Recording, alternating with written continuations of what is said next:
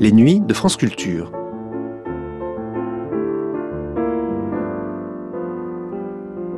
Les nuits de France Culture, une mémoire radiophonique.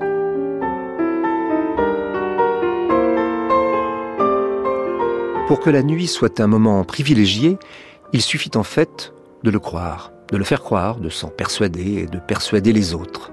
Mais toutes les nuits ne sont pas si privilégiées que cela. Il y a les nuits qui détraquent. Des errances dans les rues, à pied, en taxi, des entrées dans les bars, des bagarres, des histoires de squats, de clochards, de commissariats de police, de drague, la violence. Nuit magnétique, nuit d'ivresse, première diffusion sur France Culture le 14 novembre 1991. Nuit magnétique, bonsoir.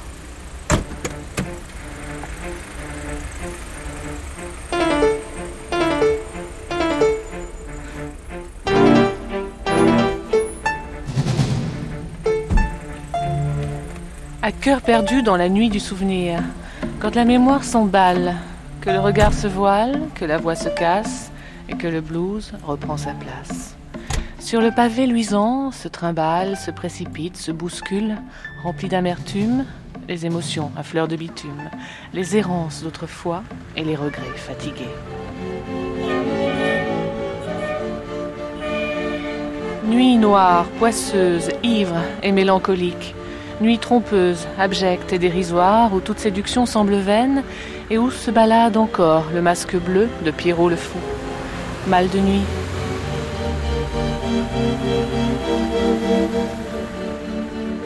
Paris était désert. Bélanger trouva sans mal un taxi. Il donna l'adresse de l'hôpital. Il n'avait pas cessé de penser à Michel. Il se reprochait de l'avoir trop souvent laissé à lui-même. Le chauffeur était un homme rond, à la nuque épaisse et bronzée, striée de trois plis profonds. Sa radio marchait à tout berzingue. Jean Vautrin.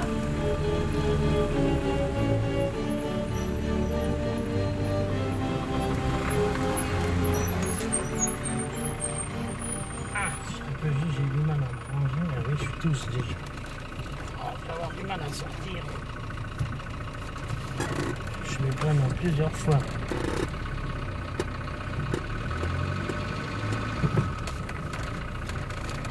faut être d'une nature calme quand on est chauffeur de taxi. Ah oui, surtout, c'est la première qualité.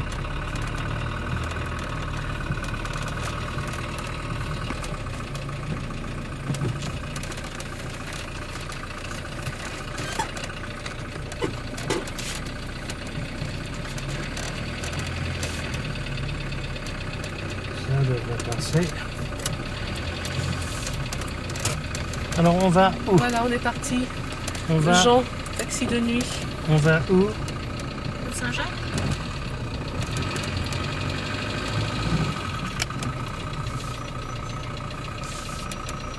La pluie s'est calmée. Ah oui, ça c'est. On n'aime pas beaucoup ça, la pluie. Le jour c'est déjà pas drôle, mais la nuit, euh, souvent c'est bon. La buée et tout ça, on voit pas bien clair alors. Bah alors vous travaillez toutes les nuits. Toutes les nuits. De 8h le soir à 6h le matin. Régulièrement. On file à l'opéra. Oui, c'est bien. Il y a beaucoup de gens placés sous la nuit. Oh oui, quand même, un peu, mais enfin, ceux qui sont trop cassés, euh, on le voit, on a l'habitude, on les prend pas. Ceux qui sont vraiment bourrés, euh, on les prend pas parce que le problème avec ces gens-là, c'est où on gagne de l'argent parce qu'ils laissent tomber des billets, ils ont de l'argent, où ils vous payent deux, trois fois, ils se rendent pas compte, mais c'est plutôt rare. Mais à côté de ça, ou alors ils dégueulent dans la voiture, il n'y a rien de tel qu'une voiture, quelqu'un qui a bu, ou alors ils s'endorment et on ne peut plus les réveiller. Alors c'est toujours. Ou alors ils se rappellent plus. Ils, vous donnent une adresse de. Si pour peu qu'ils aient déménagé, c'est pas la bonne adresse, ils donnent une ancienne au lieu de. Alors non, c'est- trop de problèmes, vraiment trop. Non, le poivreau qu'on voit, euh, on le prend pas, hein, mais il y a des gens que ça arrive accidentellement, donc il faut être un peu humain quand même, parce que j'ai emmené un vieux monsieur une fois. Bon, il s'était disputé avec sa femme, il est parti, il a bu un verre, puis Après, il était complètement cassé. Il était à l'opéra, il tenait un candélabre là. Il tenait plus debout, le pauvre. Était bien habillé, tout. Oh, j'ai eu pitié, j'ai demandé. Ah, il se rappelait plus très bien où il habitait, dans le 16e. Il se rappelait plus du numéro de la rue. Alors, c'est rue Paul Doumer euh, ou Émile ou Mozart, on ne me rappelle plus c'était. Et il se rappelait par contre de son numéro de téléphone. Alors j'ai fait un effort, j'ai téléphoné moi-même à la cabine et puis je suis tombé sur sa femme qui m'a remercié et puis qui est venue le récupérer. Quoi. Elle m'a donné l'adresse évidemment, puis je l'ai ramené chez lui.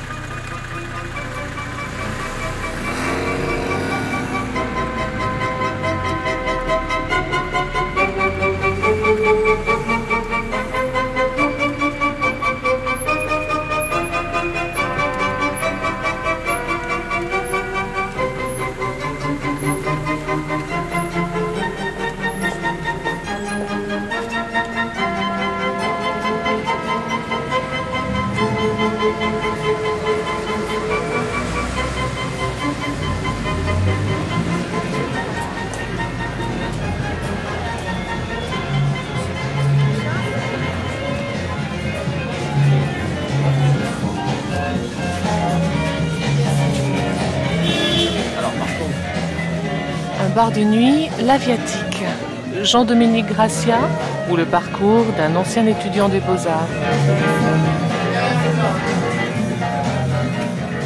En fait, on a commencé euh, en étant étudiant à sortir pas mal, et puis on s'est aperçu que bon, il y avait une certaine tristesse dans les bars, et à partir de là, on a essayé de jouer un petit peu avec l'image, avec, euh, euh, une certaine culture, et on a essayé de mélanger plein de choses dans les, dans les lieux que l'on a créés, parce qu'on s'ennuie un petit peu.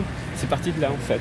On se rappelle de ce bar, euh, ce bar piscine qui s'appelait le Salon Jaune. Ben, le Salon Jaune, c'était ça en fait. C'était la réunion de plusieurs esprits. On s'est rencontrés, puis on a, décidé de, créer un lieu d'image avec euh, donc euh, un bar, mais qui n'était pas spécialement fait pour vendre de, la boisson. C'était plus un lieu de rencontre, mais réellement de rencontre. il y avait donc un, un cinoche d'art et d'essai. Et en même temps, bon, un bar, un bar de nuit les gens pouvaient aussi bien danser que boire, que discuter, que, tout cela. Mais ça aurait pu être une crêperie. Pourquoi un bar de nuit? Pourquoi, être attiré ben, par la nuit? Est-ce que, la nuit, c'est vraiment un moment privilégié pour, pour rêver pour, euh, ben, C'est-à-dire c'est un... Oui, à fantasmer sûrement. Oui. C'est quand même La nuit, ça reste encore, euh, pour la, moyenne des gens, un lieu où, les, gens peuvent se rencontrer. Encore une possibilité d'aventure euh, qui, peut se, qui peut se créer à n'importe quel moment la journée, c'est pas évident. Enfin, je veux dire, soit dans le boulot, soit quand tu es étudiant, c'est pas, c'est pas encore là-dedans. Mais tous les, tous les jeunes sortent. Je veux dire, c'est, il est faux de croire qu'ils restent cloués devant leur télé. Au bout d'un moment, ils s'en ont marre, ils sortent et ils sortent dans les bars. Donc, c'est encore un, rare endroit privilégié où on peut se jouer.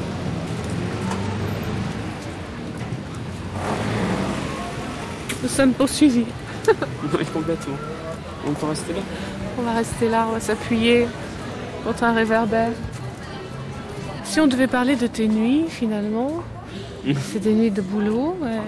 Tu, tu te sens pas un petit peu décalé par rapport à la journée? Comment ça se passe? Par après, c'est une question de rythme, mais enfin, sinon, c'est une vie à tout à fait, euh, qui peut se jouer tout à fait normalement.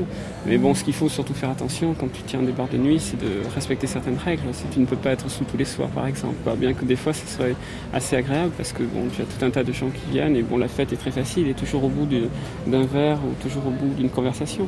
Donc, tu peux facilement te laisser entraîner dans, une, dans un rêve de fête. bon, après, il faut savoir le gérer. Bon, quand tu fais ça depuis euh, pas mal d'années, tu, fais quand même attention à cela.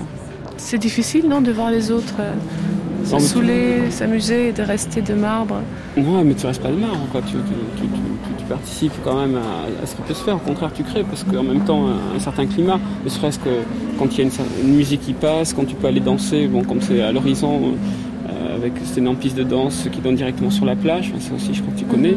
Ça, c'est un endroit magique, on peut en parler, en fait. C'est sur une dune. Ouais, voilà, c'est une des rares concessions où il y a pu y avoir une construction sur les dunes. Ça se passe au Cap Ferré. Et euh, juste en bas donc, du bar, à 50 mètres, c'est l'océan, avec les vagues. Pour y arriver, on, ne peut y arriver que par les dunes. Il y a 250 euh, mètres, 300 mètres à faire sur des cailleboutiers en bois, à travers la dune, pour arriver euh, dans cet espace qui recevait jusqu'à 800, on a eu jusqu'à 800, 900 personnes, quoi, presque 1000 personnes dans, dans certaines soirées. C'était fou. Et l'été, les, gens buvaient des bières, allaient prendre un bain de minuit, ah puis remontaient. C'était très régulier. Enfin, ils prenaient pas que des bières d'ailleurs. Des cocktails. Non, mais c'est vrai que là c'est exceptionnel parce que les gens dansaient sur la dune et bon, en même temps il y avait un écran, euh, un immense écran euh, vidéo à l'extérieur posé sur la dune. C'est que même quand tu te baladais sur, sur le bord de la plage, tu voyais des images qui flottaient un petit peu comme ça sur les dunes.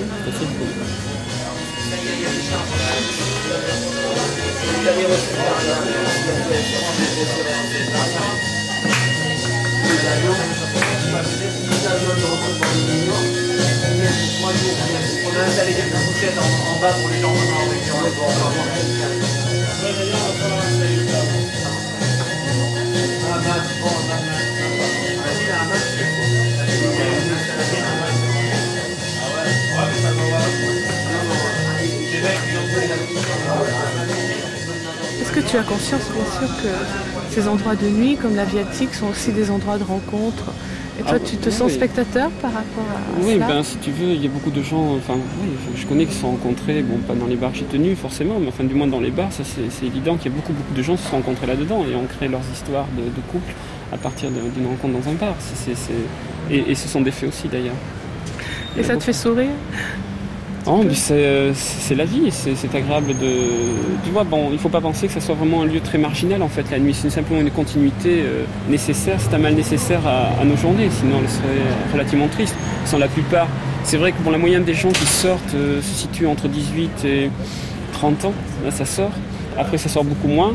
Mais bon, c'est vrai qu'il y a un certain moment où, ils se remettent à ressortir même après 30 ans, quoi, parce que tu sens quand même il y a il y a, un essoufflement, ils en ont un petit peu assez, mais c'est vrai que la nuit est vraiment nécessaire. le travail de nuit euh, tel que les bars sont faits, euh, c'est heureusement. Tu vois, les gens ils sont là pour rencontrer d'autres gens, pour voir du monde. Ce qui est très très important dans un bar, c'est toujours avoir du monde parce que les gens sont là pour ça. Et ça, c'est absolument nécessaire. Et n'importe quel bar qui commence à avoir un petit circuit, il commence à fonctionner automatiquement, le monde appelle le monde parce que les gens sont très avides de pouvoir rencontrer d'autres personnes, des gens nouveaux, d'autres visages, enfin, d'autres rencontres potentielles, enfin d'autres amours. Euh, voilà. Mais sur les masques, quelquefois, est-ce qu'il y a est-ce qu'il y a du désespoir? Ça arrive rarement. Oui, si, si, il y en a, bien sûr. Mais de toute façon, la nuit est, capable de tous les dangers, donc celui du désespoir aussi, ça c'est évident. il y a des gens totalement désespérés d'un soir. Quelque part, tu es obligé de, payer un petit peu de ta personne, d'être là. Et puis, euh, tu t'aperçois que tu vis un petit peu comme ça, une partie de la vie des autres en même temps avec eux, quoi. ou du moins un petit bout de leur vie ensemble. Et parce que tu les revois systématiquement, ce n'est pas tous les soirs, tous les deux soirs ou tous les trois soirs, ils reviennent, et puis bon, pour parler de, ce qu'on a déjà parlé 20 fois, mais ça ne fait rien. Quoi. Et euh, ça, c'est un besoin perpétuel chez les gens, tu vois, d'être reconnu, quel que soit l'endroit, aussi anonyme, même de salon jeune, qui était déjà beaucoup plus important. Et bon, on pouvait très bien passer de façon inconnue. Les gens aimaient bien euh, savoir que bon, mais là, euh, ils avaient leur marque, ils reconnaissaient. Tu vois, cette espèce de famille de la nuit où les gens sortent, mais bon, t'y es ou t'y es pas, mais t'y es pas moitié, quoi, t'y es, t'y es réellement, et puis tu, tu vois, et puis tu joues le jeu.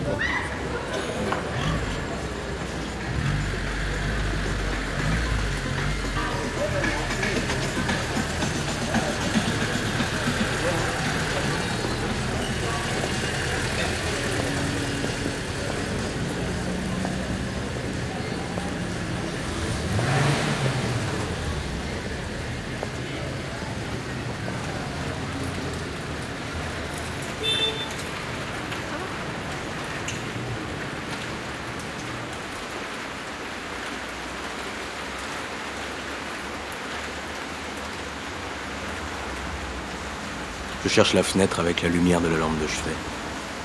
Il fait nuit. Je marche. Il pleut. J'ai les panards dans l'eau et plein d'odeurs qui me remontent à la gueule. Des odeurs d'avant. Peut-être même des odeurs qui n'ont jamais existé mais qu'on invente pour planter le décor et se rapprocher de l'invisible. Jour désenchanté où tous débinent sans savoir que faire pour être aimé. Jour amer jour solitaire où tous refusent et rien ne sert. Les rues sont vides, aucune girafe dorée en vue. Même les spadassins ont le cafard et traînent leur meurtre avec désespoir. En ces temps troublés, même les statues revendiquent. Richard Boringer.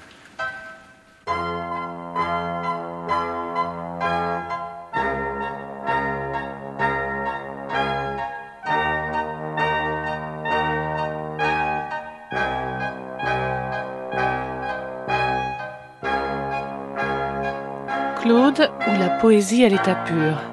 La poésie de la rue, celle qu'on apprend à grands coups, boum boum, celle qui fait mal, celle qui laisse ses marques, ses cicatrices, celle qui abîme, qui rend fou, qui rend sublime. Encre bleue, dessins indélébiles sur la peau. J'avais mon père qui me courait derrière avec un fusil. J'étais un peu obligé de, me casser, quoi. Mais euh, bon, ça s'y fait. Mais t'es parti, t'avais pas d'argent, t'avais. Non, rien du tout, rien du tout. J'ai rencontré un copain qui partait faire les vendanges à Bordeaux, parce que je suis de Rouen. Et je lui ai dit, euh, tu vas m'emmener avec toi faire les vendanges. Je j'étais pas très dégourdi, quoi, parce que j'étais toujours enfermé chez moi, je sortais pas grand chose. J'avais jamais été dans un bar, jamais été dans un truc comme ça. Et je suis venu à Bordeaux, donc. Euh, j'avais 17 ans. c'est con à 17 ans, toi, surtout quand tu, quand tu euh, me connais maintenant, c'est un peu c'est un peu bizarre de, se dire qu'à 17 ans, je n'avais jamais été dans un bar, je n'avais jamais fumé une clope, je n'avais pas vu un pétard, un truc comme ça, je n'avais jamais de tout ça, quoi. Alors que maintenant, j'en ai, je suis loin derrière, toi, je me dis, putain, c'est la folie, cette histoire. Mm. Comment ça, comment ça s'est arrivé, quoi. Et, euh, oh, mais c'était génial. justement, quand on se retrouve dans la rue à 17 ans, qu'est-ce qu'on voit en premier? Qu'est-ce qui marque le plus? C'est les bars, c'est les gens? C'est plutôt les flics déjà que tu repères la première fois. Parce que tu es dans la rue, tu pas très sûr de toi, toi. Tu sais pas, tu sais pas où à dormir, tu sais pas où, où tu vas aller euh, manger, tout ça. Puis tu vois la police qui arrête pas de te regarder parce que toi, tu deviens de plus en plus locdu. Parce que ça craint un peu. Au tout début, quoi, parce que tu galères vraiment, quoi. Donc, euh, qu'est-ce que tu veux faire? Tu te rencontres d'autres gens, puis tu te retrouves dans des bars jusqu'à euh, des heures, jusqu'à ce que la nuit passe. Puis le matin, comme ça, il fait jour, au moins ça fait moins suspect quand t'es plus ou moins à moitié endormi dans un banc. Voilà, c'est, un, petit un, peu un peu bizarre, mais c'est, ça a été longtemps ça, quoi. Il y a eu beaucoup de nuits dehors. De nuits dehors, il n'y a pas eu beaucoup dedans, surtout. c'est euh, des nuits dedans. Moi, j'ai, j'ai, cet appartement là depuis trois ans, mais avant, j'ai jamais eu d'appartement à moi. Quoi. J'avais des squats où la police venait à coups de lacrymogène, ils venaient, commençaient à taper tout le monde, et puis ils nous piquaient les télés, ils nous piquaient tout. Toi. Euh, c'était plus pas des appartements quoi. je dormais, j'avais carrément euh, enfoncé des clous de 120 dans la porte pour pas qu'on me la casse. Ça, ça devenait euh, lassant quoi. C'est pas chez toi quoi. Donc t'es tout, mieux dehors. On est avec des copains, on est beaucoup mieux quoi. Mais dehors, on dort où? On dort pas, on fait la fête. On fait la fête, puis si des fois on trouve, en général tu trouves une nana, ou des gens qui veulent, qui veulent rentrer parce qu'ils veulent rentrer chez eux, finir la fête. Tu rentres, tu vas, tu suis, tu fais comme si tu n'avais rien compris et tu suis. Et en plus, ça te permet de manger. Tu arrives, tu vois le frigo. Euh, voilà, c'est une quête comme ça toute la nuit, quoi. C'est de savoir où faire la fête, où, manger, où dormir, où trouver des nanas. C'est toujours galère, galère, et c'est tous les jours, tous les jours, tous les jours. On dort quand alors? Si on dort pas la nuit, c'est l'après-midi, sur euh, dans des jardins Au commissariat. en vivant comme ça, tu te fais arrêter deux, trois fois par semaine il te garde une journée, deux jours, bah, tu dors deux jours au commissariat, tu ressors, en pleine forme. Ou, euh, non, je sais pas, euh, dormir, c'est, tu tombes ou tu tombes pas, quoi. C'est pas, euh, c'était pas important, quoi. Même maintenant, j'ai des problèmes avec ça, quoi. Je peux, bon, je tu viens à 4 h du matin chez moi, je dors toujours pas. J'ai du mal à même aller travailler, tout ça. J'arrive pas du tout, quoi. À me mettre à l'autre sens. Je mange pas la journée. Je mange jamais la journée, le midi, tout ça, je mange pas. Et je mange juste l'après-midi. C'est quand même, maintenant, ça fait 14 ans c'est un peu, on prend des habitudes de travers. Et euh, ça tient quoi.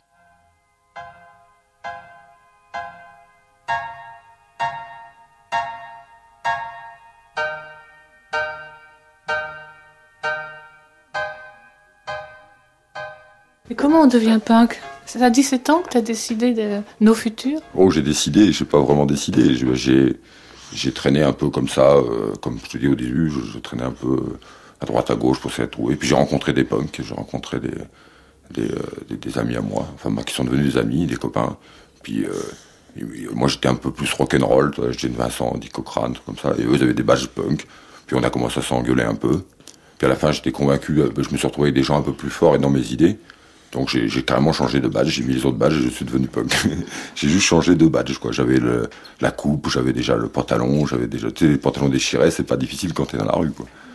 Et les chaussures, c'est déjà des Rangers parce qu'il n'y a rien de mieux que pour marcher euh, quand tu sais pas euh, pour marcher ou dormir. Et on s'est retrouvé punk, puis, euh, puis voilà. J'ai l'impression qu'il y a beaucoup plus d'agression et surtout la nuit, enfin maintenant qu'il y a dix ans. Non, il n'y a pas plus d'agression, il y en a peut-être moins, mais ils sont, plus, plus radicales. C'est que maintenant, euh, avant, sortait, tu pouvais prendre, tu pouvais te battre à tout seul contre 5-6 mecs, et mettre des coups de poing à tout le monde, puis arriver à t'en sortir. Maintenant, ils te laissent, mort sur le bord du trottoir. Ils te tueraient. Et c'est pour ça que c'est plus violent. C'est plutôt, dans les bars, il y a certaines euh, personnes qui y vont, et dès que quelqu'un d'autre, un peu plus bizarre, qui arrive dans ce, dans, ce, dans, leur, dans leur bar, quoi, dans leur territoire, ils commencent à, toujours. Ils en acceptent pas du tout, quoi. Ils acceptent surtout pas un branleur de 17 ans, euh, avec des cheveux bleus, revers rouge, avec des étoiles, avec le croix gammée, avec des... alors que c'était totalement le, but du truc, quoi. Mais euh, ouais, c'est ça, c'est plutôt des, des, des, des, groupes, quoi. Et après, à la fin, c'était à la fin, quand, quand, quand certains groupes, autres groupes arrivent à, à, les, à les rendre, à pénétrer, quoi, à les rentrer dans, avec eux, tu, tu passes n'importe où, quoi. Tu passes n'importe où. T'as même pas besoin d'être avec eux, vraiment euh, faire des choses avec eux, mais tu, rien qu'ils te voient souvent, qu'ils savent comment tu réagis, et, ça, et tu passes tranquillement partout après. Parce que Ouais, c'est ça. Puis tu sais, le meilleur moyen, quand, quand, quand ils veulent se battre, tu, tu leur dis ok, venez, puis voilà, tu prends une tête, ça en fait une de plus. Le lendemain, tu reviens avec un bâton et tu tapes dans tout le monde, tu reprends une tête, c'est pas grave, tu retournes à l'hôpital. Je te dis, on y faisait des stages à l'hôpital. Moi, Saint-André, je connais tout par cœur.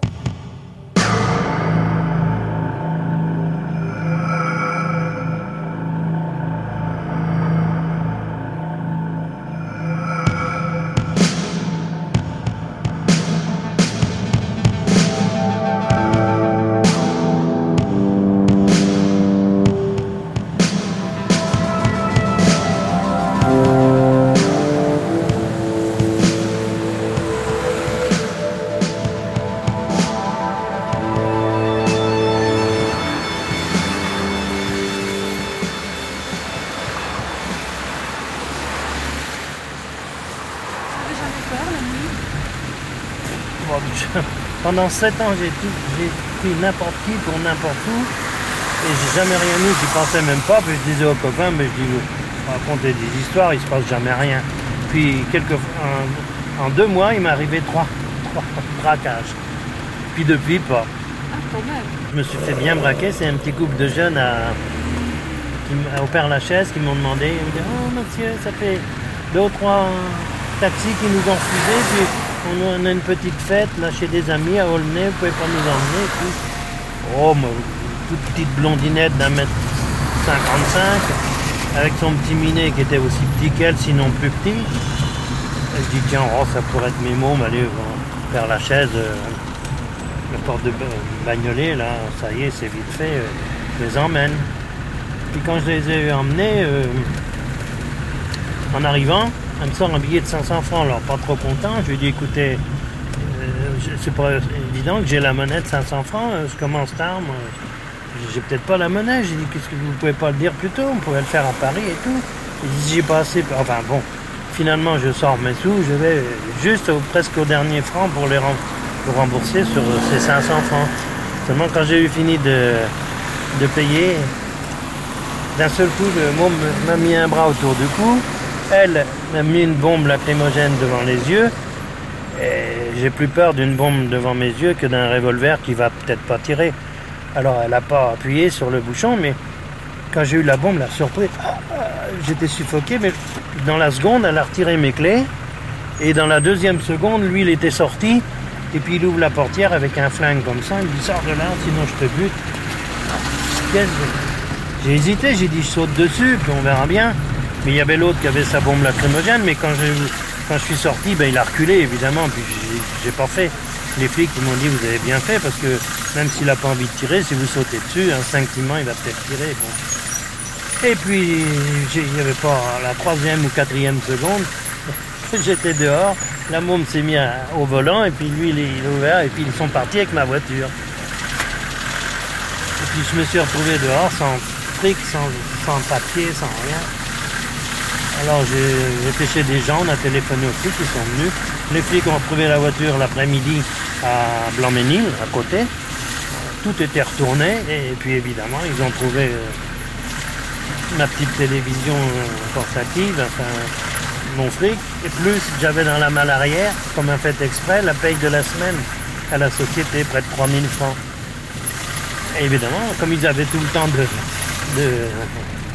de remuer tout, et puis ils ont trouvé, quoi.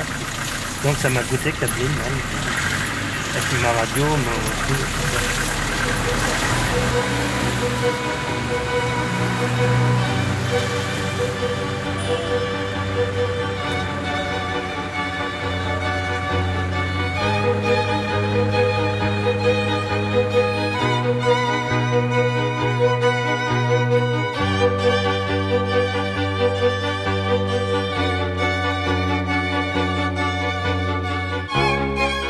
Lorsque la lune glisse dans le caniveau, alors seulement un ange passe. Claude.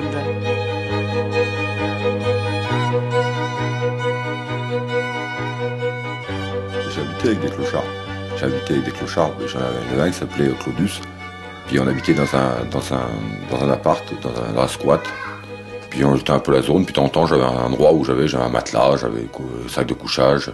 Il y avait des clochards qui dormaient un peu plus loin. Enfin, dans, dans une autre, euh, un autre truc, comme il faisait froid, je leur avais dit de venir dans, le mien, parce que moi j'avais le chauffage, j'avais pris des trucs, on, se démerdait toujours un peu mieux. Et il dormait là. Et puis euh, en pleine nuit, je sais pas, il y a un mec qui rentre, je, sais pas qui c'était, je regarde. Il revient, il nous dit ouais, je viens de me, me faire les PD et tout, euh, j'ai ramassé plein de fric et tout. J'en là, ah ouais, c'est fait les PD, bon. Il fait plein de fric, et puis il commence à nous le montrer, tu sais. Puis il m'avait pas vu, enfin, il commence à le montrer aux autres, et moi il m'avait pas vu. J'étais au fond, je dormais moitié, j'étais là, je regardais. Puis euh, puis il commence à frimer, bon, il, commence à leur dire ouais, moi je fais des trucs, tout ça. Je, puis je dis rien, tu sais. Et après il se couche, il couche dans le truc. En plus, il était, je te dis, il devait avoir 800, 900 000 balles. Mais, vraiment, je, je, enfin, tu vas la suite. Et euh, il se couche dans, le squat avec 200 sacs, toi, complètement, complètement déphasé celui-là. C'est pas un truc à faire, quoi. T'as du fric, tu vas dormir ailleurs. Et euh, donc il dort. Moi j'avais vu ce fric, hop, je me le refais. Je je, sors donc, je prends un couteau, je vais j'ouvre le sac de couchage. Ça, il a le sac de couchage. Et euh, ouais, parce qu'il a le sac à dos et tout, le mec, carrément. C'était un bizarre, bizarre. Et je coupe le sac de couchage. je prends, je prends les trucs. Il avait mis son fric au fond du, sac de couchage. Je prends le fric. Et, euh, je repars me, coucher. Et le mec, en pleine nuit, se réveille. Oh, m'a volé mon fric et tout. Puis euh, il me prend un peu la tête, toi. Je prends le fric, je lui rends. Je lui dis la prochaine fois, fais gaffe. Et je lui rends il se recouche, il redort, je, le, je le reprends, je lui ai repris le fric. Et, euh, euh, comme j'ai vu qu'il a comment il avait réagi, je voulais plutôt voir comment il, parce qu'on était fauchés aussi, il aurait pu il aurait pu nous dire 10 sacs, même pas quoi, il allait se faire foutre. Je dis bon moi je lui prends, je lui refais les trucs et je lui reprends le relais. Ce coup-là, j'ai réveillé les deux autres, il y en avait deux autres, il y avait Claudius et l'autre. Je leur avais filé 100 sacs chacun. Et euh, donc le mec s'est réveillé, puis il a tiré la gueule, puis il s'est cassé quoi. Et après, on a fait, on a fait de super fêtes avec son argent. Mais on n'a jamais revu ce mec. Et on sait même pas d'où il avait eu cet argent, euh, de d'où, euh, vraiment rien du tout. Comme il était, il ne pouvait pas avoir été tabassé des mecs pour, pour lui prendre, leur prendre leur fric, même des PD, parce que des PD, il y en a des lourdingues. C'est pas, ils sont pas tous PD, quoi. Et, euh, non, c'est pour ça que c'était étonnant, quoi. Et ce mec, il avait du fric, puis on sait pas d'où il sortait. C'était un ange qui nous amener de l'argent. C'est plein de trucs bizarres comme ça. La nuit, c'est vraiment des gens. Des gens bizarres, des gens vraiment bizarres. Paul and Marcy, Horst and I went to Club Berlin for drinks. Join us if you feel up to it. Corner of West Broadway and Grand. See ya, Kiki. Operator, give me the police. Yes, I want to report a death.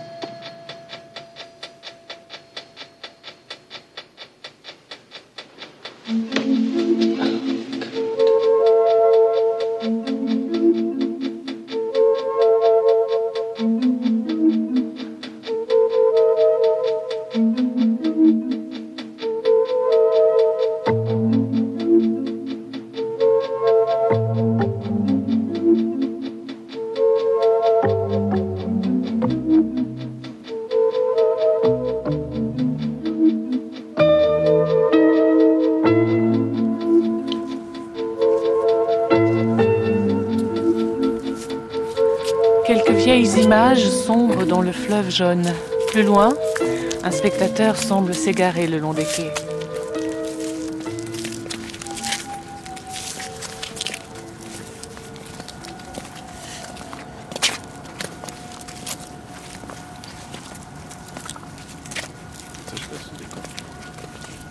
Gilles Mangard, vous avez du feu, s'il vous plaît? Bien sûr.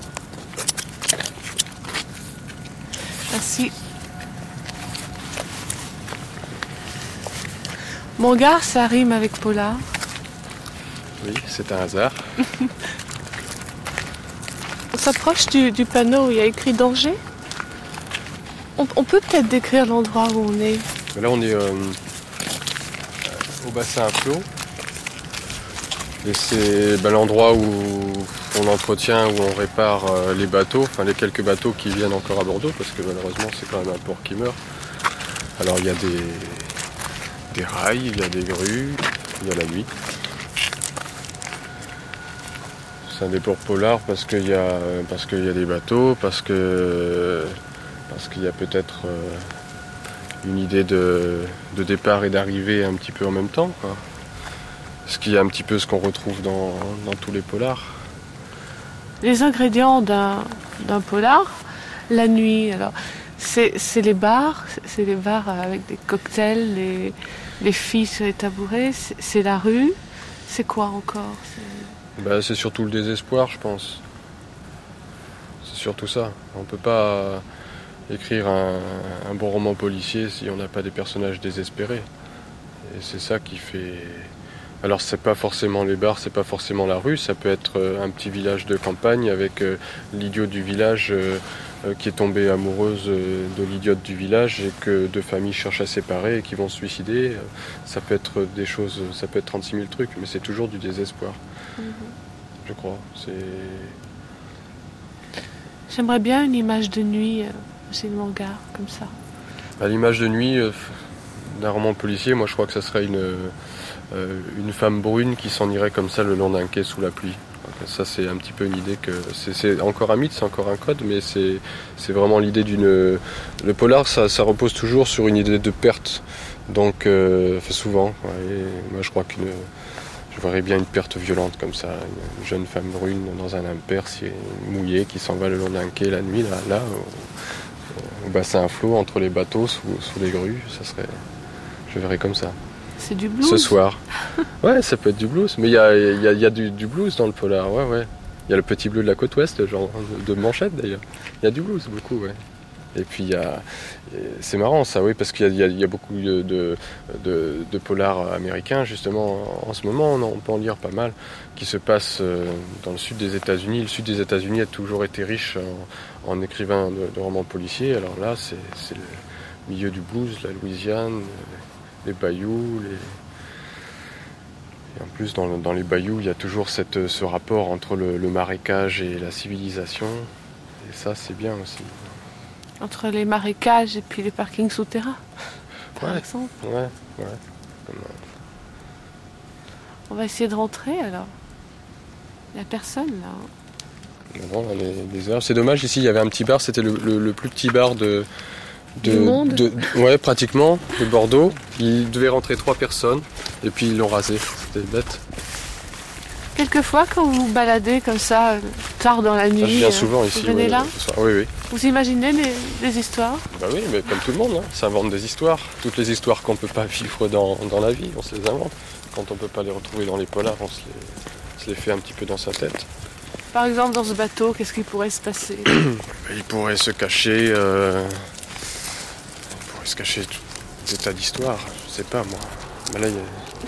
Tiens, c'est un gardien de nuit qui est en train de regarder une, course de voiture sur la 5. Voilà, ça c'est polar. Mais les nuits vraiment hard, destroy, vous en avez connu? Dans le polar? Dans la vie euh, Oui, aussi, oui. Des, nuits qu'on voudrait finir plus tôt ou qu'on voudrait jamais vouloir finir ou euh, est-ce que ça finit un jour la nuit?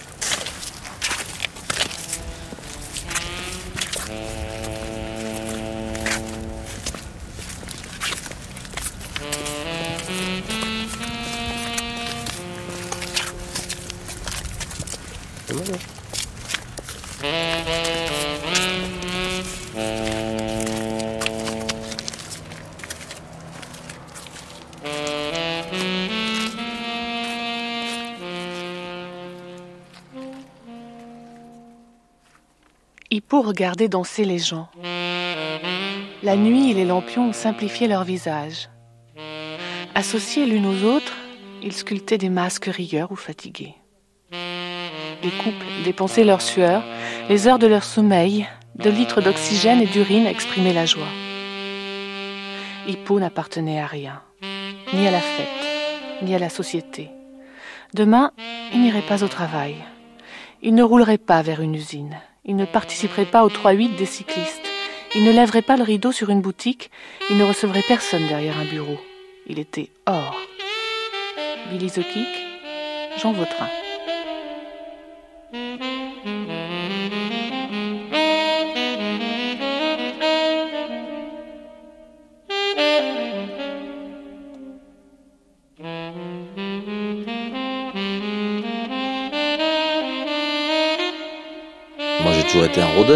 D'abord, j'ai, été nourri, abreuvé euh, euh, de littérature américaine, de cinéma américain et, et, de films qui étaient en noir et blanc. Je veux dire, moi, la couleur. Euh, mon premier long métrage, fort, heureusement, c'était un des, derniers longs métrages en noir et blanc et j'en suis très très fier parce que euh, je me souviens que quand j'ai tourné mon second film, c'était un film en couleur et j'étais désespéré. Alors, je dis pas que le, noir soit enfin, vous voyez, j'ai une chemise noire. Hein, euh, oui. Non, j'aime le noir. Oui, j'aime le noir parce que c'est ce qui permet euh, brusquement de, de, se rendre compte justement de la moindre couleur, de la moindre, de la moindre lueur, de la moindre tout ce qui est tout ce qui est blafard me convient parfaitement. Et c'est vrai qu'à une certaine époque, j'étais un rôdeur. J'allais dans les gares, je, je, traînais beaucoup. Je le fais moi maintenant parce que euh, je suis gros, je marche mal, je taquicarde, euh, j'ai fait plein de choses, euh, je picole, je suis vieux. mais c'est vrai qu'il y a une époque où j'étais où j'étais jeune, agile et, plutôt industrieux, et j'allais, j'allais traîner toujours. J'étais un rôdeur, ce qu'on appelle un rôdeur. Et je, je, je, j'habitais en banlieue et je me, je me je me perdais, je suivais quelquefois des gens. Moi, je me rappelle un jour avoir suivi un monsieur euh, qui m'avait fasciné. C'est les gens, moi, qui m'intéressent. C'est toujours ça qui m'a intéressé, finalement. Euh, quand je voyais un personnage, enfin un homme qui, qui, était plus que pour moi un homme, c'était seulement, c'est devenu un personnage, il m'arrivait de le suivre. J'ai pris des trains derrière des gens. Ça m'est arrivé de prendre des trains derrière des gens, des trains de banlieue, pas des trains de grande ligne, mais des trains de banlieue. Je me souviens d'un monsieur qui avait, euh, qui avait des bottes euh, en caoutchouc à l'aigle et puis dedans il avait des, un pantalon de smoking qui était rentré. Moi, ce type m'avait fasciné et je l'avais suivi jusqu'à jusqu'à Petit Clamart, jusqu'à Clamart, je me souviens. Et c'est comme ça, d'ailleurs, en passant, que j'ai vu pour la première fois les statues de, harpe dans son jardin, en, passant au large de Clamart. Euh, c'est bien de rôder, quoi. J'habitais Meudon, alors je me suis retrouvé un jour devant chez un type chez, sur, la, plaque duquel il avait marqué Docteur Détouche. Alors je me suis aperçu que c'était Céline. Euh, il avait une couverture sur les genoux, il était au soleil et il regardait des, petites filles de 12 ans, des nymphètes de 12 ans qui dansaient. Euh, sous la férule de sa femme, de Lucette, et, euh, et, c'était des photos formidables que j'avais faites. Et puis, vous voyez, il faudrait jamais divorcer parce que j'ai jamais retrouvé ces photos parce qu'elles ont été, euh, elles sont restées dans le fracas d'un divorce. Qu'est-ce que je racontais? Ah oui, qu'il fallait rôder, oui. Ben la oui. Nuit aussi, je suppose.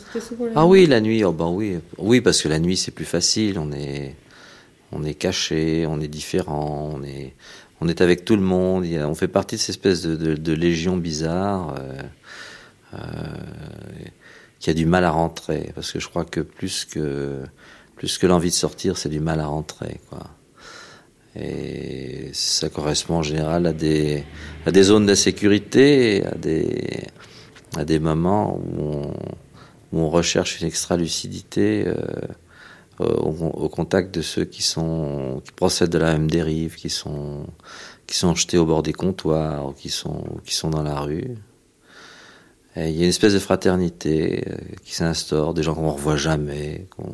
Je crois qu'il y a ça aussi. C'est toutes les impudeurs sont permises puisque c'est des voyages euh, brefs, aigus et sans lendemain.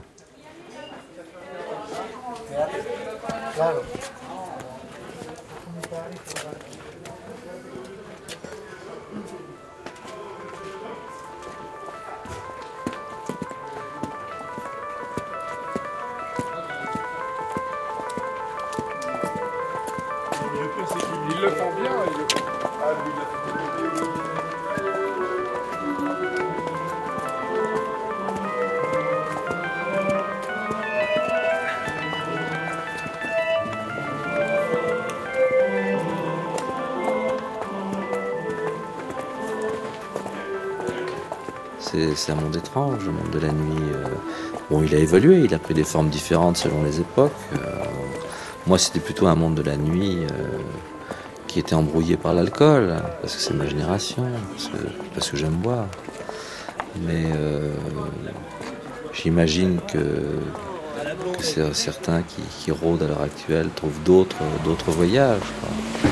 En fait, c'est, presque toujours, toujours le même voyage qui est répété euh, avec des moyens de transport différents, que ce soit, euh, que ce soit le sexe, la drogue, euh, l'alcool.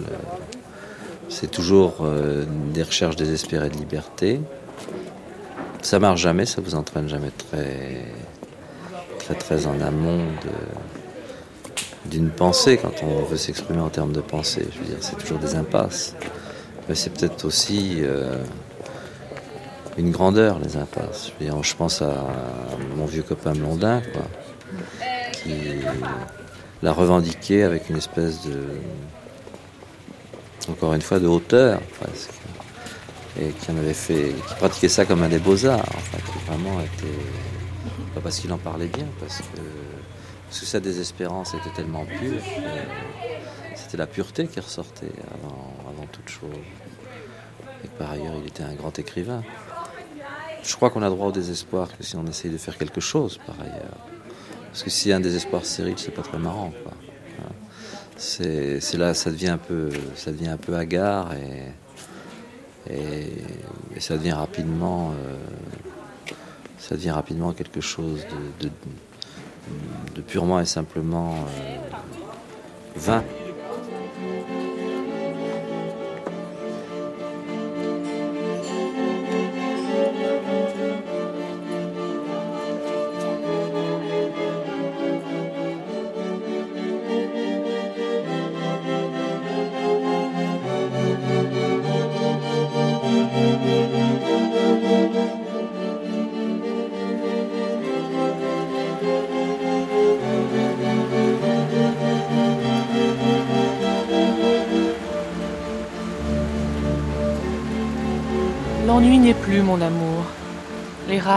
Les débauches, la folie dont je sais tous les élans et les désastres, tout mon fardeau est déposé.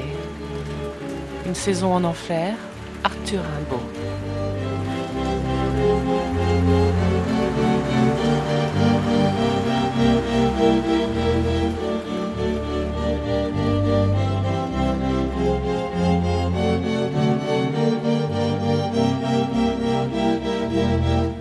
Alain, mal de nuit. J'ai donc 30 ans à peu près. Je, je suis, euh, j'ai été élevé dans une éducation chrétienne. Euh, ça compte parce que c'est vrai que j'ai l'occasion maintenant d'y penser. J'ai été élevé dans une éducation chrétienne et à partir de 12 ans, d'un seul coup, je me suis senti monstrueux la mesure où j'ai eu une attirance pour euh, les garçons tout à fait exclusive et en plus euh, c'était en 60, 72 73 c'était l'époque où les, euh, les les motards avaient, avaient tous des, des, des, combinaisons de cuir ce qui ne se fait plus du tout aujourd'hui ce qui a disparu. Et euh, j'ai fait une fixation sur euh, ce genre de, de personnage que aussitôt j'ai cru euh, méchant, enfin que j'ai souhaité méchant et mal intentionné, et euh, j'ai fait un, une fixation masochiste sur ce genre de, personnage. Donc ça m'a, euh, comme j'étais dans une dans un milieu chrétien, euh, j'ai aussitôt essayé d'évacuer ces, ces, images que j'ai associées au mal. Et euh, entre 12 ans et 20 ans, euh, je, je, suis resté euh, tout à fait sans, sans, sexualité.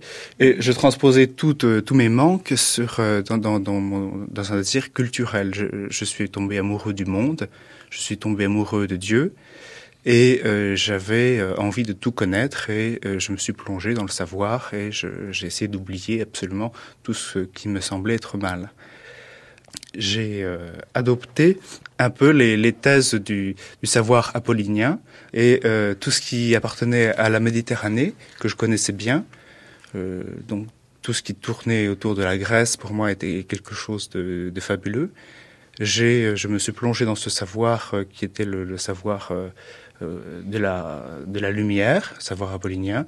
J'étais amoureux des, des, philosophes qui me semblaient être les plus clairs, c'est-à-dire Aristote, et aussi saint Thomas d'Aquin. Donc j'ai été absolument à contre-courant. J'ai essayé d'éliminer toute la noirceur que j'avais en moi, de ne plus y penser. Et euh, je me suis plongé dans un savoir euh, que je croyais lumineux, euh, le savoir de, Paul Valéry. Mais il, est sûr que, bon, à partir d'un certain temps, cette, vie avec une sexualité souterraine consiste pour les adolescents à se masturber, c'est pas, c'est pas un secret, euh, finit par ressortir. Je savais qu'il y avait de la violence en moi et je n'arrivais pas du tout à la comprendre. J'en parlais aux, prêtres euh, auprès desquels je me confessais et, qui n'avaient, ils ne pouvaient pas m'apporter de réponse. Euh, donc à partir de 20 ans, c'était un peu l'explosion. Je suis parti. Je suis parti de, chez mes parents. Euh, non pas que j'ai une dent contre eux, mais je vivais dans un, monde euh, de médiocrité, euh, un, monde. C'était une médiocrité que j'aimais. Je je n'ai absolument rien à, leur reprocher. Seulement, je vivais dans un monde de, du non-dit qui faisait que les choses devenaient étouffantes.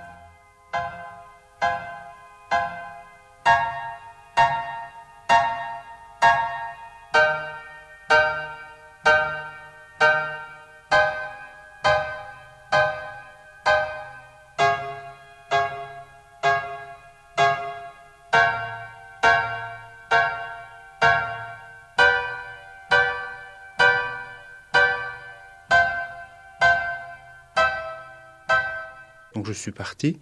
Et à partir, donc, entre 80 et 85, j'ai vécu à Paris. Bon, je faisais mes études que j'ai suivies, enfin, que, j'ai faites euh, à peu près comme il faut.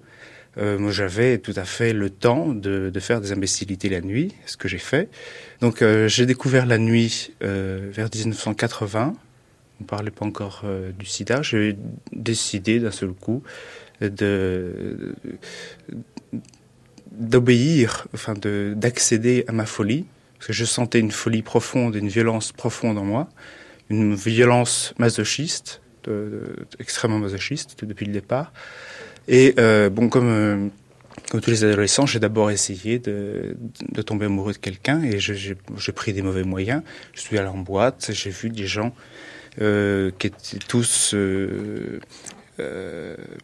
bouffis de narcissisme euh, bon, j'étais narcisse aussi, je ne veux pas le reprocher, mais enfin des gens qui confondaient les genres, qui, qui s'imaginaient qu'ils, tous ces gens-là s'imaginaient qu'ils allaient trouver l'âme sœur dans, ce, dans, des, dans les mauvais endroits.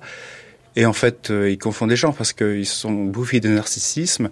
Euh, ils pensent, ne pensent qu'à leur apparence et ils attendent que tout vienne de l'autre. Ils attendent que ce soit l'autre qui fasse le premier pas. Ils attendent que ce soit l'autre qui les excite.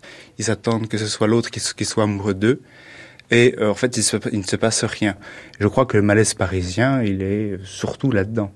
C'est pour ça que bon, bon j'ai eu envie de, de, partir de Paris parce que j'ai eu l'impression que ça, ça suffisait, ce, ce, malaise euh, idiot qui ne débouchait sur rien. Donc j'ai essayé de, tomber amoureux de gens euh, que je trouvais assez vite euh, médiocres, qui m'ont déplu. Et toutes ces vieilles images euh, que j'avais en moi, qui, qui, euh, qui, étaient des images de noirceur, euh, sont réapparues et petit à petit, parce que je, je n'osais pas les accepter d'un seul coup. Le, ces images de noirceur, ces images de violence, c'était carrément rêver de me, de me faire sodomiser par, par un homme tout en cuir n'importe où, sans euh, sans, sans, présentation, sur le bord de la route, un homme qui aurait été méchant, et qui m'aurait euh, qui m'aurait fait mal et qui euh, qui n'aurait pensé qu'à son plaisir euh, donc quelqu'un de qui aurait eu toutes les qualités enfin toutes les qualités de l'égoïsme euh, donc tous ces vieux rêves réapparaissaient à Paris pas énormément mais je sais que c'était surtout le cas à New York et à, Amsterdam et à, et à Berlin certaines créatures monstrueuses euh, ressortaient. C'est-à-dire que tout ce, tout ce que je croyais, tout ce que je voulais ne pas exister, de temps en temps faisait des apparitions de, comme des flashs. Et c'était des, irruptions de, l'irréel dans, le réel. Tout ce que j'avais voulu chasser arrivait. Et à ce moment-là, j'étais prêt à, faire n'importe quoi, à faire n'importe quelle folie pour, avoir les faveurs de ces êtres que je trouvais monstrueux et que je désirais.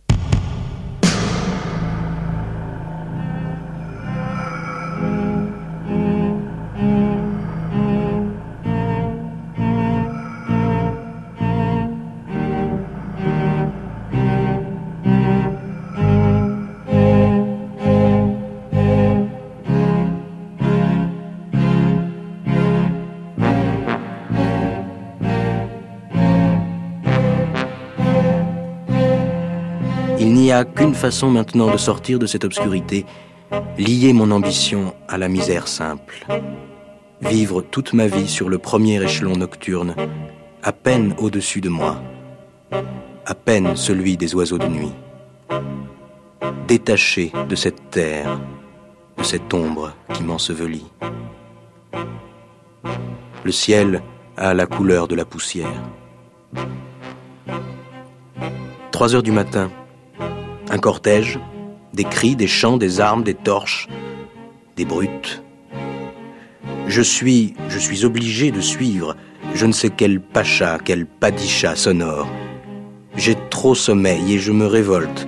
Je mérite la mort. Mange ton pain sur la voiture qui te mène à l'échafaud. Mange ton pain tranquillement. J'ai déjà dit que je n'attendais plus l'aube. Comme moi, la nuit est immortelle. Paul Éluard.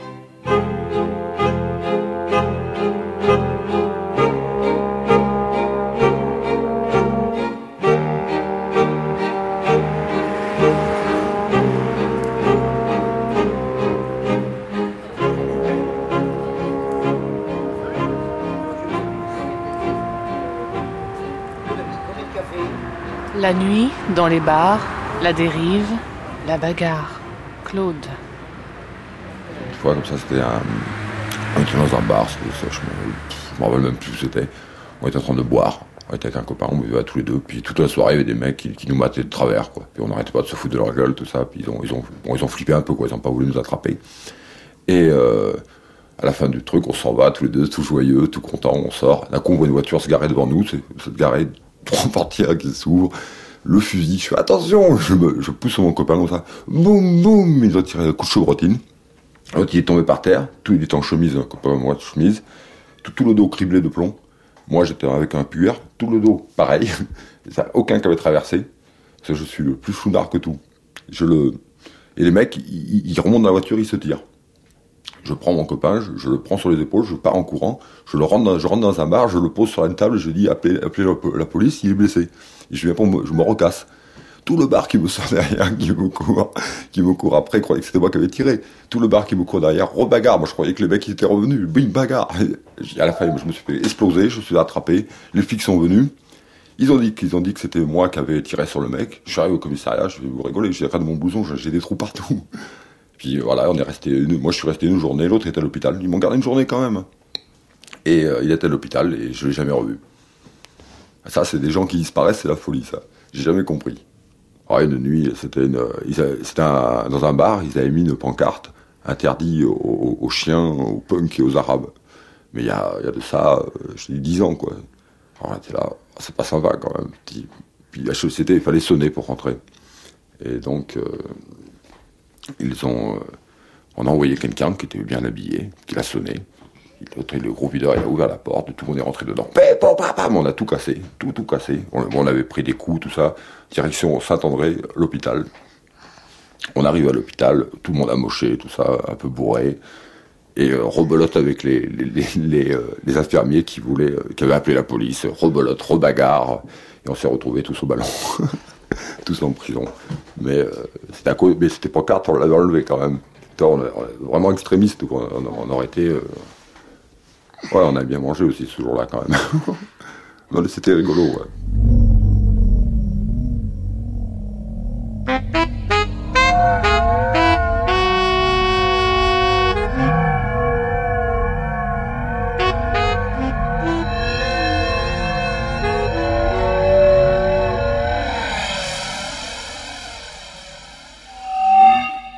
De vivre ou peur de mourir? Peur de mourir Bah non, franchement, j'ai pas, j'ai pas vraiment pensé. si j'avais plus peur de mourir, j'ai, j'ai manqué de mourir une fois, mais euh, non, je crois que je me rappelle pas vraiment avoir eu peur. C'est euh, pareil, c'est une histoire de, d'alcool, de, poudre, et euh, je me suis fait. enfin, il y, a un mec qui m'a dit où les mains, et je, l'ai envoyé chier. J'ai ouvert le coffre de voiture, j'ai pris un cric, et, puis j'ai foncé dessus. Et j'ai pris deux balles, une au-dessus du cœur, une en dessous une qui est juste à la colonne vertébrale et une qui est juste devant. je suis tombé. Et euh, mobile est venu, j'avais 5 de tension, euh, ils m'ont emmené à l'hôpital. Euh, je suis resté euh, deux jours, un truc de grand réanimation, je voyais les trucs, les gens qui je, sortais, je voyais les trucs au-dessus, complètement fou. J'ai même entendu des, internes toi, en train de parier pour savoir si j'allais tenir la nuit ou quoi. C'était fou complet. quoi. Et euh, donc deux jours après, je flippais complètement là-dedans. J'étais là euh, avec tous les, trucs. J'ai coupé tous les fils. Je me suis cassé. Je suis parti. Euh, je suis allé dans un bar. Une nuit aussi, j'ai rencontré deux nanas. J'étais malade, alors je crachais du sang et tout. Je tenais presque pas debout. Puis ça avait fait l'histoire. Ça avait fait le tour de toute la ville, quoi. Tout le monde savait que je m'étais fait flinguer et tout ça. Et les nanas m'ont emmené chez elles. Elles m'ont soigné pendant deux mois. Deux mois. Ah ouais. Et c'est bizarre, hein, mais c'est sympa. Mais ouais, un peu depuis, c'est devenu des copines, des bonnes copines. Quoi. Il y en a eu marre et il y a eu euh, une nuit un peu plus douce pour vous. Ouais, j'ai euh, rencontré euh, dans un bar aussi, c'était sur les quais. Sur les quais, il y avait une nana qui, comme ça, qui cherchait où dormir. Et moi, j'étais là, je lui dis, j'étais assis dans la poubelle. En j'étais viré du bar, comme d'habitude. J'étais assis dehors, enfin, la poubelle était propre, quoi. Mais j'étais assis dessus, je d'attendre, je regardais. Puis un âme était comme ça, me dit, euh, tu sais pas où dormir euh, Je dis, moi, je sais, et toi? Elle me dit, euh, non. Je dis, viens chez moi, j'ai des draps en soie, tu vois. Et en plus, j'avais eu des draps en soie, que j'avais eu dans une histoire aussi. Et elle est venue, et tout timide, je, je l'ai embrassé dans l'escalier, on s'est retrouvé au lit. Et, maintenant, ça fait 7 ans quand je suis avec elle. Et euh, elle m'a donné un fils qui est euh, le plus délire que je peux avoir. Ça, c'est tout.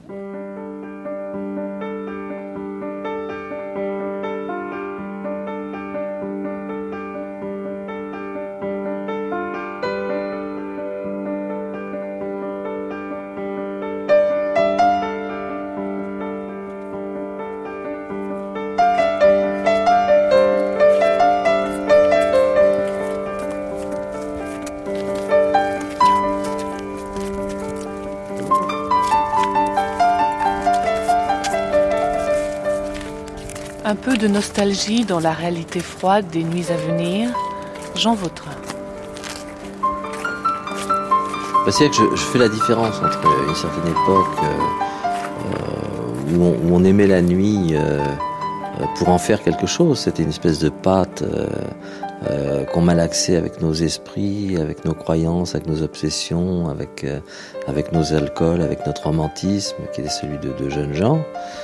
Moi, je me souviens, on avait des copines, par exemple, rue Blondel, qui étaient des putes, qui étaient des putes géniales. Euh, je me souviens avoir commencé une première communion à 11h du matin. On avait fermé le, euh, l'escale rue Blondel, et puis on avait fait toute la première communion. Euh, et puis après, il n'y avait pas d'hommes parce qu'il fallait des hommes, bien sûr. Alors on faisait les hommes avec des copains peintres, avec des copains musiciens. Alors on était, on était les hommes euh, parce qu'ils avaient tous des, enfants, quoi. Et puis les enfants avaient la croix, etc. Puis la conversation devenait scabreuse au fur et à mesure des heures, bien sûr. Et, alors euh, il y avait des fresques un peu érotiques qui avaient été couvertes avec des tentures, je me souviens. Et puis il y avait quelques claques qui avaient volé, quelques gifs qui avaient volé parce que euh, il fallait pas parler mal devant les enfants. Et puis après ça, on avait couché les enfants. Et puis justement la nuit était arrivée. Et alors la nuit avec tout son cortège de de, de, de, folie, bon, et tout ça. Mais ça, c'est ça, c'est du romantisme. Alors que maintenant, je crois que puisque la, la, société a changé, puisqu'elle est, est beaucoup moins frivole en un sens, et, et que l'argent a pris le pas sur tout, et que le chaos est là en matière de politique, en matière d'idéologie, etc. Le véritable la véritable, le véritable crépuscule, la véritable nuit qui s'annonce. Euh, c'est une nuit beaucoup plus maléfique, c'est une nuit beaucoup plus sournoise, c'est une nuit avec laquelle il va falloir compter. Et c'est de l'ordre noir que je parle. Je parle, je parle de tout ces, de ce, ce, ce néofascisme larvaire, ce pétinisme pour le moment en France. Euh, euh, oui, je crois que les gens de l'ordre noir, euh, ceux-là me font peur. Cette nuit-là me fait peur. La nuit des chemises noires me fait peur. La nuit des chemises brunes, oui, me fait peur. Et je pense que euh, on, vit dans une société qui va devoir se déterminer très rapidement parce que entre le choix du chaos, c'est un chaos d'ailleurs et une morosité qu'on est en train d'orchestrer, à mon avis, qu'on est en train d'amplifier parce qu'on prépare le lit justement de euh, bah, du fascisme. Moi, j'ai très peur de ça.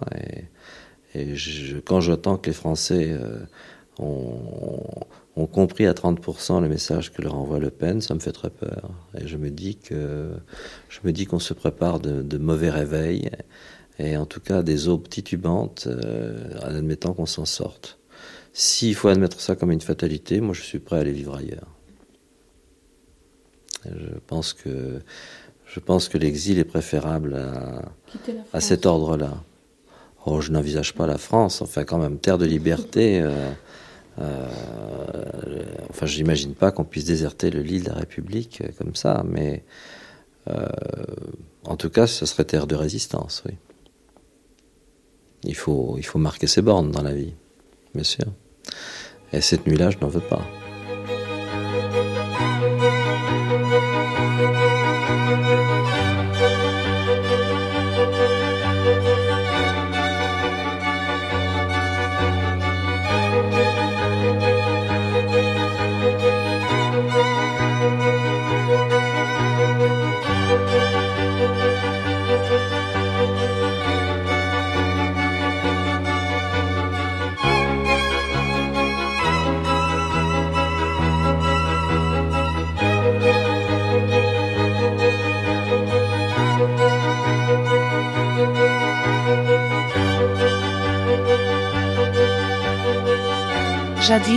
Si je me souviens bien, ma vie était un festin où s'ouvraient tous les cœurs, où tous les vins coulaient. Un soir, j'ai assis la beauté sur mes genoux, et je l'ai trouvée amère, et je l'ai injuriée. Je me suis armée contre toute justice, je me suis enfuie.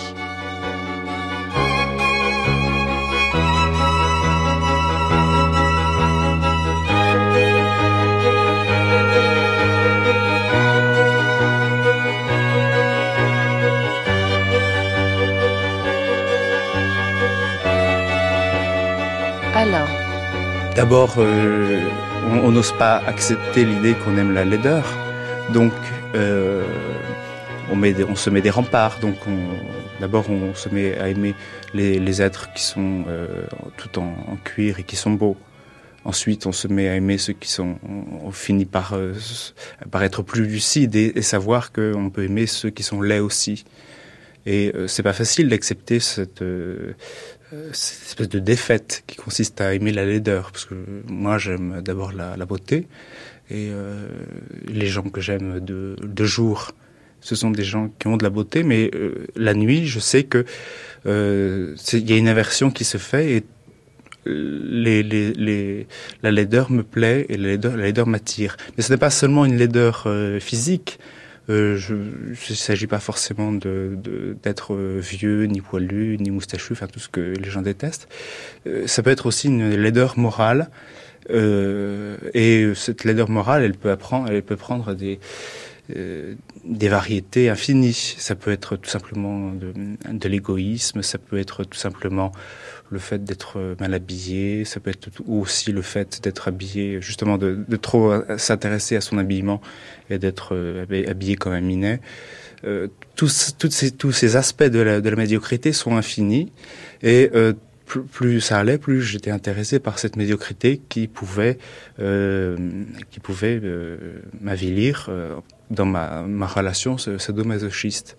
Moi, bon, j'ai toujours eu une, une, attitude masochiste, donc j'ai pris des risques exprès. Enfin, je le savais euh, parce que certains soirs j'étais à moitié fou, j'étais ivre de désir et je sais que j'ai pris des risques. Donc le, les, le résultat euh, qui est aujourd'hui la séropositivité, n'est pas, n'est pas étonnant. Bon, moi, j'ai fait n'importe quoi, euh, aussi bien dans des, dans des boîtes que à domicile. Mais je crois que c'est surtout à domicile que les gens prennent, ne prennent pas de précautions, parce que les gens qui ils acceptent chez eux, s'imaginent toujours qu'ils sont bien, ils sont propres, et, donc ils, ils, se font baiser sans capote. Euh, donc je crois que le sida c'est surtout euh, transmis euh, dans les euh, dans les lits plus que dans les backrooms qui sont les, les endroits un peu mythiques dont on a sur lesquels tout le monde a flèche un peu fantasmé. Dans les, les saunas un petit peu. Non, j'aime pas les saunas. Non. Pas trop. Je suis allé, mais je, je n'aime pas trop la nudité. Ça m'intéresse pas. J'aime je suis très fétichiste et j'aime beaucoup le. Euh, j'ai beaucoup aimé baiser avec des gens qui étaient habillés. Ça, ça m'intéresse beaucoup plus. Donc c'est dans des pièces noires où on voit pas la figure de la personne Pas tellement, il y a juste une petite ombre, mais avec l'habitude, les, yeux, c'est, mhm. on finit par euh, savoir euh, quand même euh, qui on a en face de soi. Personne n'osait avouer qu'il, qu'il allait dans ce genre d'endroit. Euh, moi, je les ai toujours trouvés pleins. Et, enfin, donc il y avait du monde et, qui, le dit, qui en parle. c'est aujourd'hui, c'est peu de gens. Donc euh, moi, j'ai envie de, dire sincèrement, je suis allé dans des endroits que je trouvais dégueulasses et ça m'intéressait parce que c'était dégueulasse. Et euh, donc, j'ai baisé parfois avec des gens euh, qui m'excitaient beaucoup, parfois quand j'étais complètement bourré, complètement sous, avec des gens que je ne connaissais pas du tout. M'est arrivé, donc, euh, une fois, j'étais sous, j'ai pris aussi l'hypopers de tomber dans les pommes et d'être euh, d'être euh, inanimé pendant je ne sais pas combien de temps et d'être piétiné par les gens, et de me relever. Quand je me suis relevé, je me dis mais qu'est-ce que je fais dans cet endroit? Pourquoi est-ce que je, cherche à ce point l'abjection? Euh, Là, j'étais absolument en plein dans, l'abjection. J'étais avec des, des gens qui étaient pas forcément, pas toujours laids, il y avait beaucoup de, de gens qui étaient attirés, qui, étaient peut-être aussi obsédés que moi, et qui, se retrouvaient dans ce genre de, d'endroit et qui étaient euh, parfois très très excitants. Donc c'était pas toujours des gens laids, mais enfin c'était quand même un, endroit tout à fait abject. Donc j'ai assumé mes responsabilités, mais j'ai fait ça par plaisir. Parce que pendant un certain temps, j'étais même euh, obsédé, comme euh, comme euh, on appelle ça aux États-Unis des sex addicts, des gens qui sont drogués par le sexe, qui ne peuvent plus s'en passer, qui sont prêts à tout sacrifier pour ça. J'étais un petit peu pendant quelques années dans ce cas-là, donc assoiffé donc, euh, par le sexe et j'y allais très souvent mais je crois qu'il y a beaucoup de gens qui, qui allaient beaucoup plus que moi parce que je les retrouvais tous les soirs. je ne sais pas ce qu'ils sont devenus mais enfin j'imagine que depuis ils sont morts.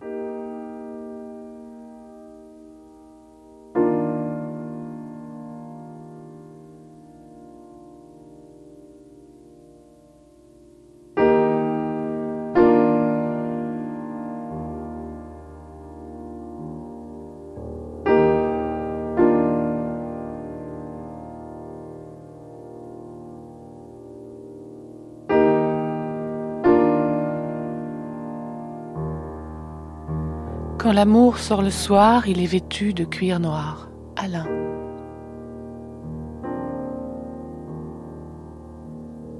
Il me semble que c'est le cuir noir surtout est une introduction à la folie, une, euh, permission d'être fou.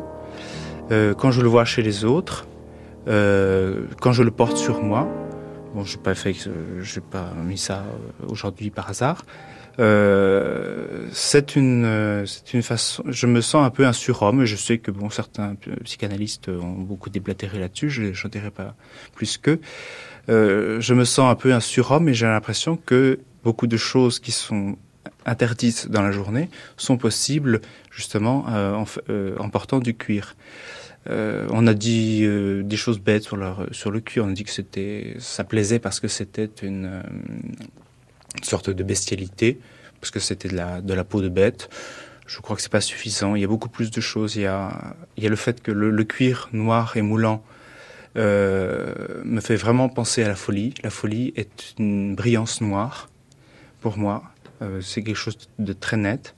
Parce qu'on sait très bien que dans cette recherche de la noirceur, euh, on sait très bien on devine instinctivement ce qu'il y a au bout, c'est l'amour de soi ou la mort de l'autre. Bon, quand on est masochiste, on, rêve sa, on rêve sa mort. Euh, moi, je, l'ai rêvé dès le début. Enfin, je crois que j'ai eu une, espèce de lucidité qui m'a fait penser que euh, ces rêves masochistes euh, pouvaient m'inciter à désirer la mort. Euh, J'essaye de plus qu'avant de m'intéresser à la vie. J'aimais beaucoup la vie autrefois, mais aujourd'hui, euh, je pourrais sombrer dans la euh, dans la dépression qui est typique de tous les, gens qui sont séropositifs. Je pourrais dire que tout tout ce qui m'entoure est gris, tout ce qui m'entoure est triste. Euh, je sais que beaucoup de gens sombrent dans cet état. Or, bon, j'ai toujours pensé, euh, même euh, quand j'étais adolescent, que la, le, monde qui m'entourait était peut-être un peu impalpable et j'ai toujours voulu forcer euh, la forcer la vision que j'avais euh, pour essayer de, de tirer euh, le, le, le, plus de merveilles de mon entourage, même quand il semblait un, un, petit peu terne.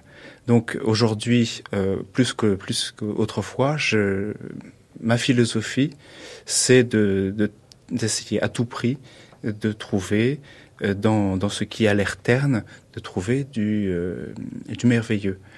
Je le fais de, de tas de façons. Euh, je le fais dans mon métier, puisque mon métier consiste à trouver des, des, monuments qui ne sont pas intéressants, enfin qui ne sont pas connus, et à essayer de les rendre intéressants en, euh, les, euh, en, donnant l'historique. Donc, euh, je fais de l'histoire de l'art. Mais enfin, il n'y a, pas que ça qui m'intéresse. Je suis absolument amoureux du paysage.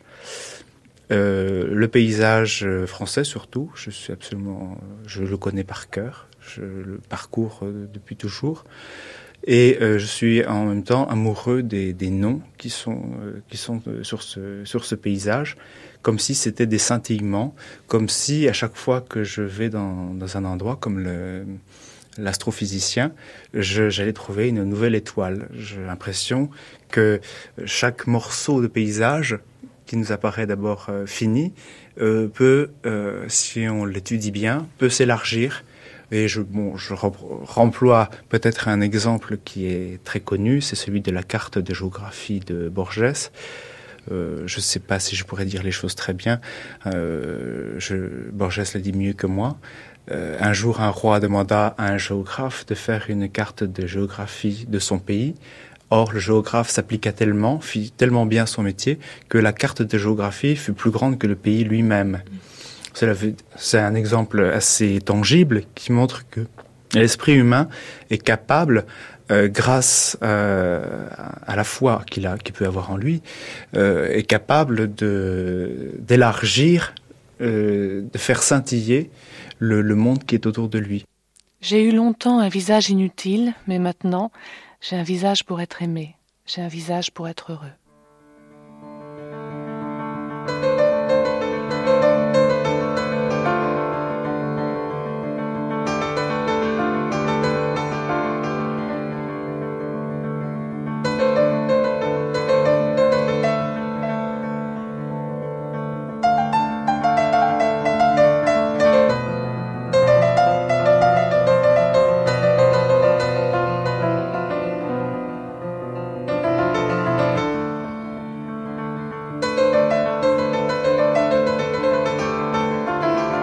C'était Mémoire de nuit avec Monsieur Jean, Jean-Dominique Gracia, Claude, Gilles Mangard, Jean Vautrin et Alain.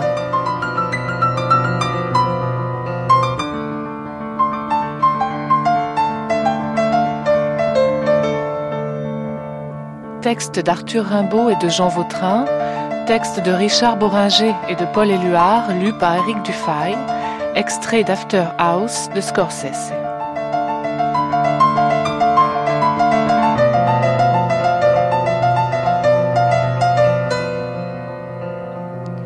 Magnétique, Isabelle Druon, Isabelle Jeanneret, Philippe Destrebec, Nathalie Fado, Jean-Marie Porcher, Bernard Monteau.